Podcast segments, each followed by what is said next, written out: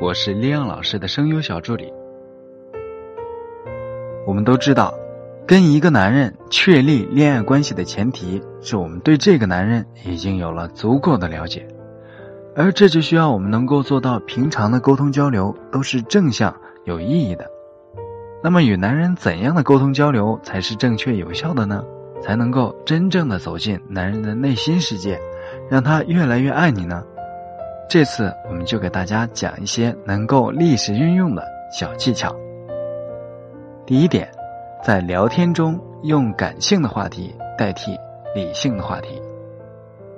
试想，如果你有一个比较心仪的男生，但你们已经有段时间没有联系了，这种情况下，你第一句话会说什么呢？是不是会想要说“好久不见，最近如何”？但这样只问状况的开头不痛不痒，根本体现不出你的关心，而对方也没有一个可以向你倾诉的理由。所以建议大家可以直接问对方：“你最近开心吗？”这样直接去关心对方心里的情绪感受，就能一下子拉近与对方的距离，而不是问一些有的没的。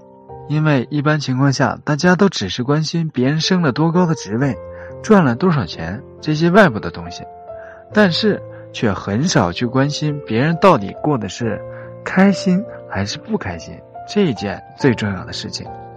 而爱情，归根到底就是一种能带给对方好的感受的艺术。最好的感情状态，就是我们在对方面前可以完全卸下盔甲。露出自己心里最柔软的一面，而直接的情绪关切就最能够让对方对你敞开心扉，进而达到情绪上深入交流的目的。第二点，把对方当成站在你这边的人。我们都遇到过这种情况：三五个人的小群里发言的时候，大家免不了开玩笑，甚至是开一些过火的玩笑。内心充满不安全感的姑娘被针对时，常常就会说：“你们欺负人。”但是呢，这句话是错的，等于你是把自己放到了人群的对立面，自己在孤立自己。这样一来，不利的局面只会越演越烈。以此类推，当你面对自己喜欢的人的时候，如果你也把他放到你的对面，而不是让他站在你这一边，那你们两个人心灵的距离。也只会越来越远。最近在指导学员聊天时，就有一个鲜活的例子：有个学员在工作中一直被某个同事欺负，这个学员喜欢的男生一直看不惯这个事情，想帮他出气，所以问他最近还有没有受欺负。学员本来想回复“还好啦，不要担心”，但这个回答很中规中矩，男生也不能接着说什么。最终就只能把话题引向无聊，所以我就教学员回复对方说：“当然有，等你过来找我的时候，会不会帮我欺负回去？”这句话的意思显然不是真的想让男生去帮自己打抱不平，但是通过这句话，你就向对方传达出了你知道他一定会帮你的想法。这个时候，对方当然就会站出来表态说。等我过去，非帮你好好收拾这个兔崽子不行。你看，这样一来，两个人的互动一下子就有了情绪的波澜起伏。后来，这个学员还跟我反馈说，等到他们两个人见面后，还说起了这个事儿，而这件事情也让他们本来平淡乏味的见面有趣了许多。第三点，利用场景化呈现的方式来进行聊天，并慢慢引导男人为我们付出和投资。因为我们的学员有一些是没办法跟对方天天见面和约会的，这个时候微信聊天就成了主要的交流途径。其实大家各自的生活都是差不多的，所以如何把平淡的生活过出点趣味来，就是我们每个人要思考的问题了。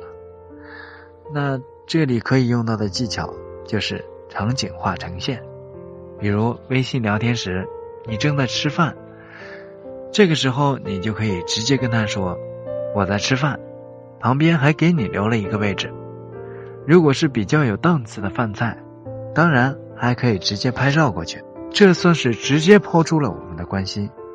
对方自然也会很开心的觉得，就算是你们没在一起，你也想着他呢，然后就会开始主动跟你说话。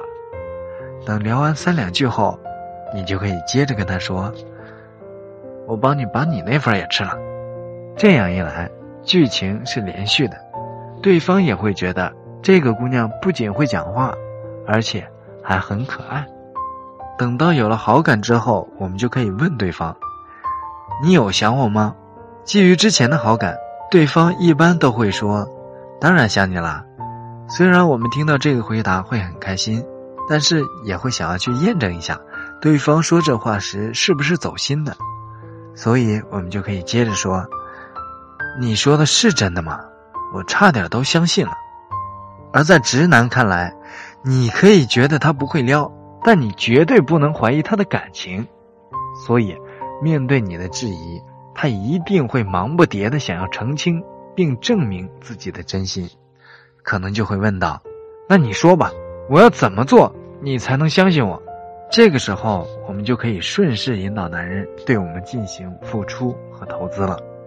你可以跟他说，在你看来，一个男生如果真正在乎一个女生的话，就应该会周六日约女生出去玩，会每天给女生打很多电话，会清空女生的购物车等等。当然了，这些话肯定是以开玩笑的语气说出来的，但就在这种轻松的聊天中，对方也就 get 到做什么事情能取悦到你的重点了。另外。这篇文章只是用了这一个连贯的思路教大家怎样去聊天，而引导两个人关系升温的方式是多种多样的。所以，如果你们现在的感情正处在初期，想要知道该如何做才能有下一步的发展，或者正处在瓶颈期，想要知道该如何做才能让感情进一步升温，可以添加我们小助理的微信：恋爱成长零幺六。我们这里有很多的干货等着你来领哦。最后，亮老师希望这篇文章能带给大家一定的启发，也希望小仙女们都能收获属于自己的那份幸福哟。